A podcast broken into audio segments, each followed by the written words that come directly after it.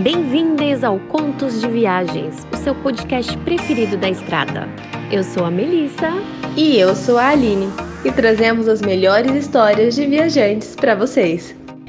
Hoje eu tenho uma história sobre trens da Europa. Então, Opa! só retomando, quem prefere aquela conversa mais dialogada, quer trazer alguma coisa, vem de twitch.tv barra contos de viagens. E se você prefere já pegar o resumo, sem a nossa conversa, só a história mesmo bonitinha, editadinha, vem de podcast, combinado? Isso aí. Então, vou trazer aqui o que ninguém te fala sobre os trens da Europa. A Mel, ela sabe um pouco a respeito disso, né, Mel? Acho que já tem até história aqui que eu contei. Exato. Sobre o que ninguém te fala sobre os trens da Europa. O que aconteceu? Lá em 2019, eu fiz uma turnezinha pela Europa, né? Muito gostosinha. E o, que, o primeiro trem que eu peguei, trem barra metrô, vou encaixar tudo no mesmo, porque eu não sei dividir, tá? Só sei dividir em. São Paulo. E olhe lá. Igualzinho. né? CPTM metrô, beleza. Agora no resto do mundo não sei dividir muito bem a ideia de, de trem e metrô, porque eles fazem muito, muita mistura ali do caminho. É. E aí o que aconteceu? O primeiro que eu peguei, o primeiro trem que eu peguei foi em Portugal. E aquilo ali já condicionou minha mente do que era um trem na Europa.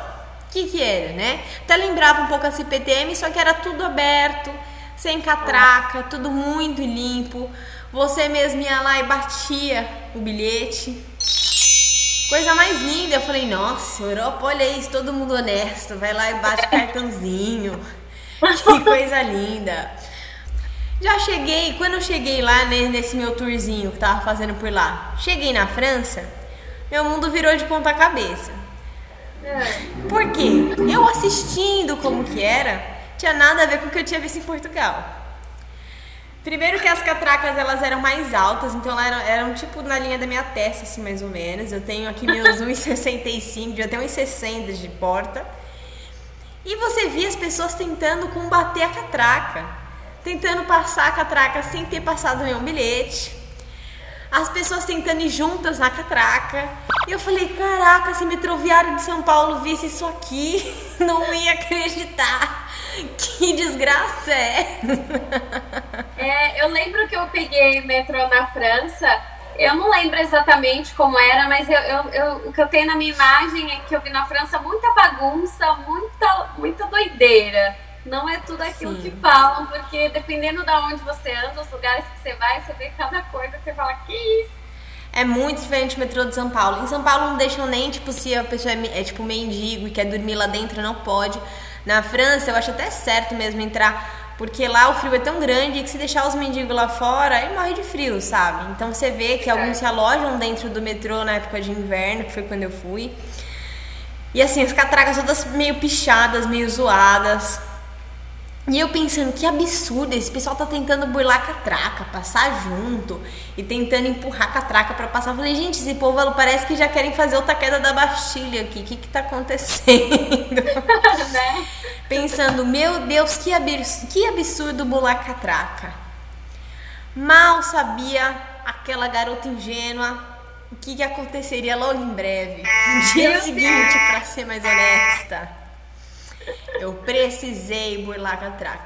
Não precisei, vamos lá. O que, que aconteceu? Cheguei no dia seguinte pra ir até o castelo lá de Versalhes. Era louca pra conhecer. Falei, não, essa viagem eu tenho que fazer até o castelo de Versalhes. As catracas pra linha de Versalhes estavam todas abertas, quebradas. Piscando um Ah. negocinho. Funcionário do metrô vendo assim a alguns metros de distância, mas longe o suficiente pra dizendo que eu que não vou cuidar do CBO. E aí a galera passando à vontade. Aí eu virei meu irmão e falei, ah, meu, ninguém tá passando, né? ninguém tá passando. Eu acho que de repente se quebrou, né? Se alguém perguntar, eu falo assim, estava quebrado, eu sou turista, eu não entendo bem, vamos nessa. E fomos. Entramos na desgraça ali. e quando já estávamos no meio da viagem, a gente lembrou de um detalhe.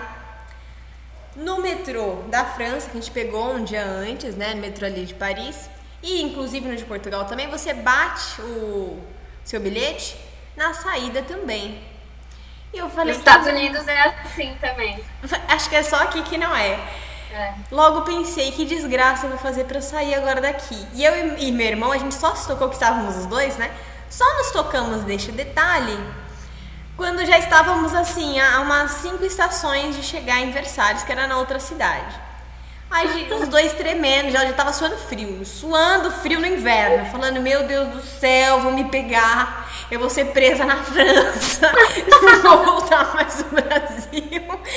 Como que eu vou discutir com um cara, nem francês eu falo, o cara vai ficar nervoso, o que, que de acha vai acontecer? E nós tivemos a sorte que por ser uma estação de fora da cidade, era uma estação que não precisava bater na catraca na saída. Não acredito! Nossa, me deu um alívio no peito. Eu falei, que merda, nunca mais vou fazer isso. Da próxima vez eu chamo um funcionário. Porque o medo que eu tava de chegar lá, o que, que eu vou fazer? Eu vou fazer que nem esse pessoal forçando a catraca? Eu não tenho essa força. Eu sou brasileira, aqui a gente se conforma. É verdade. Eu lembro que quando eu fui com a minha prima para os Estados Unidos, a gente pegou lá o cartão e jogou no meio da bolsa, nem lembro que ele fez o cartão. Aí na hora de sair, ué, por que, que não tá saindo? Aí a gente, putz, tem que passar o bilhete. Aí a gente procurava, não achava. O cara falou que só podia sair com o cartão. E aí a gente penou, mas conseguiu achar, ainda bem que a gente não jogou fora. Não, o medo de ter jogado fora acho que é a pior parte, porque eu passei muito por esse medo. Eu acho que na verdade em Portugal não precisou voltar, em Barcelona precisou, precisava para passar de volta. E aí eu falei, meu Deus, eu devo ter jogado fora. E agora? Achei que era aquele papelzinho que joga fora e não era. E aconteceu uma desventura ainda nessa viagem Hum. Eu aprendi ele com o meu erro da França e falei, isso não vai acontecer de novo. Ai, e, lá ai, ai. e lá estava eu, um pouquinho à frente no futuro, em Amsterdã, pensando, ah, cidade do futuro, cidade boa aqui agora, tô no céu, paraíso, tudo lindo. E percebi que tudo ali é escrito em holandês. Então, assim, as pessoas vão saber falar em inglês com você, mas as placas estarão em holandês. Chegamos no aeroporto, tinham duas. No aeroporto não, rodoviária. Já tava na cara do, do trem pra gente pegar, pra chegar lá no hostel. E tinham duas bilheterias, as duas eletrônicas. Eu falei, que diacho tem duas aqui? Consegui desvendar uma delas, falei, ótimo, vamos comprar as duas aqui, né? As duas passagens. Comprei as duas passagens, nós entramos. E aí nós entendemos quando chegamos lá dentro que era como se fosse um metrô CPTM. Então, eu acho que quem mora em São Paulo vai conseguir fazer um paralelo mais próximo. Lá em São Paulo a gente tem uma estação chamada Santo Amaro, por exemplo. Ou Pinheiros. As Pinheiros é mais fácil de falar, porque todo mundo vai ali para Pinheiros, que é a linha amarela. A Pinheiros é uma, uma dá na linha amarela, bonitinho, passa pela Paulista, vai para Butantã, só que ela cruza, né? Ela cruza a CPTM, que vai lá de cima de Osasco até Grajaú. E são duas companhias diferentes, o metrô, né? E, o, e a CPTM, que é trem.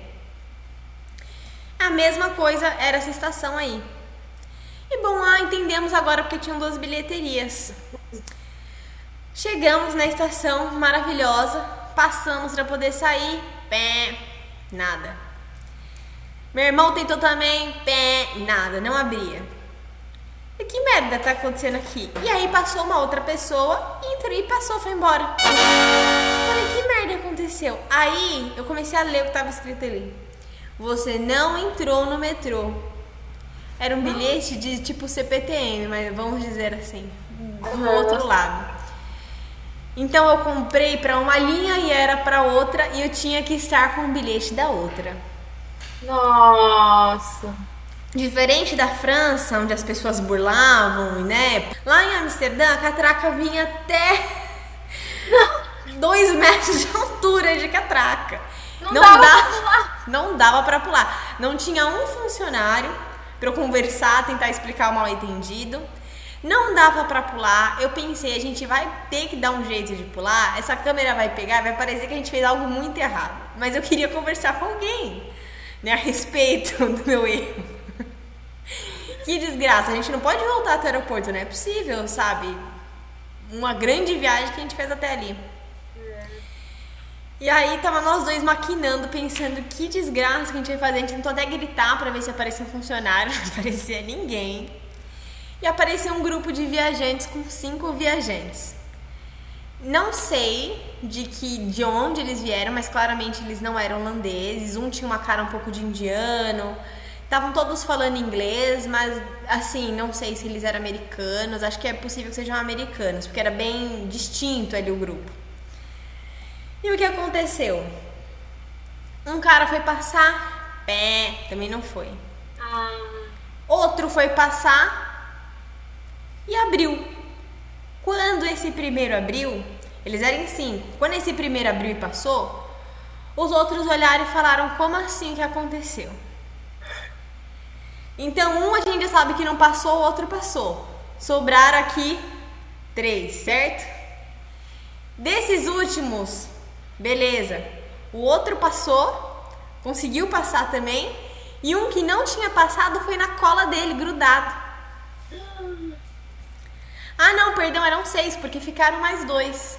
ah, E desses dois, um já tinha tentado e não tinha passado. E falou, e agora? Aí o outro passou, ele foi na cola, eu fui na cola desse cara e irmão veio na minha cola.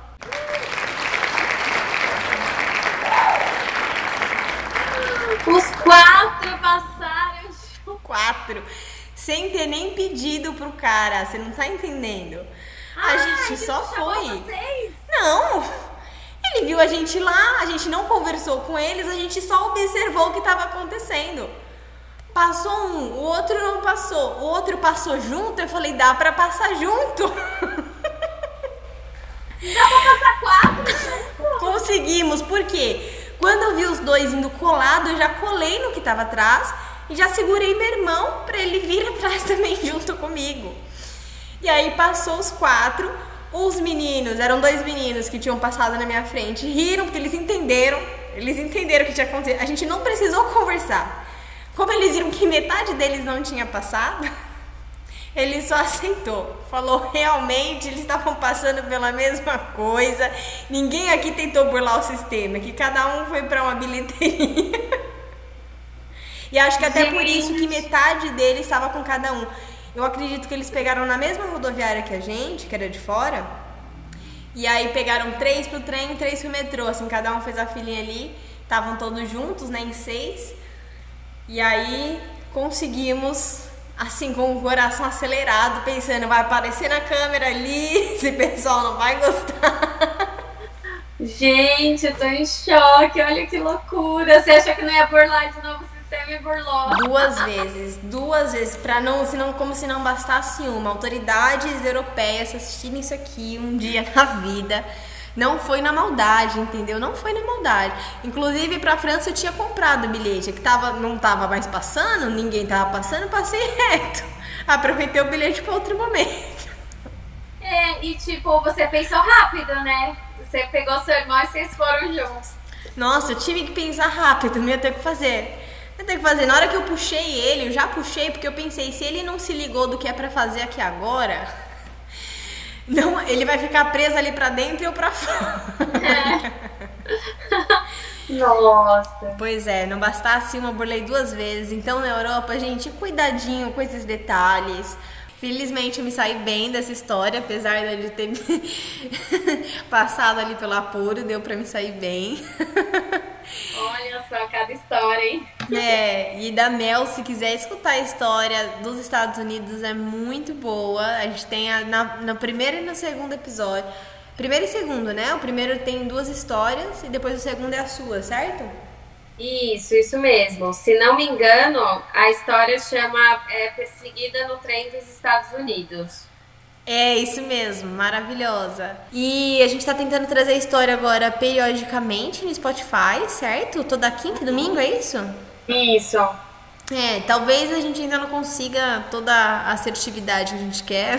mas Normal. Vamos tentar postar aí toda, toda quinta e domingo. Quer ver a sua história contada aqui? Então a envie para contosdeviagenspodcast.gmail.com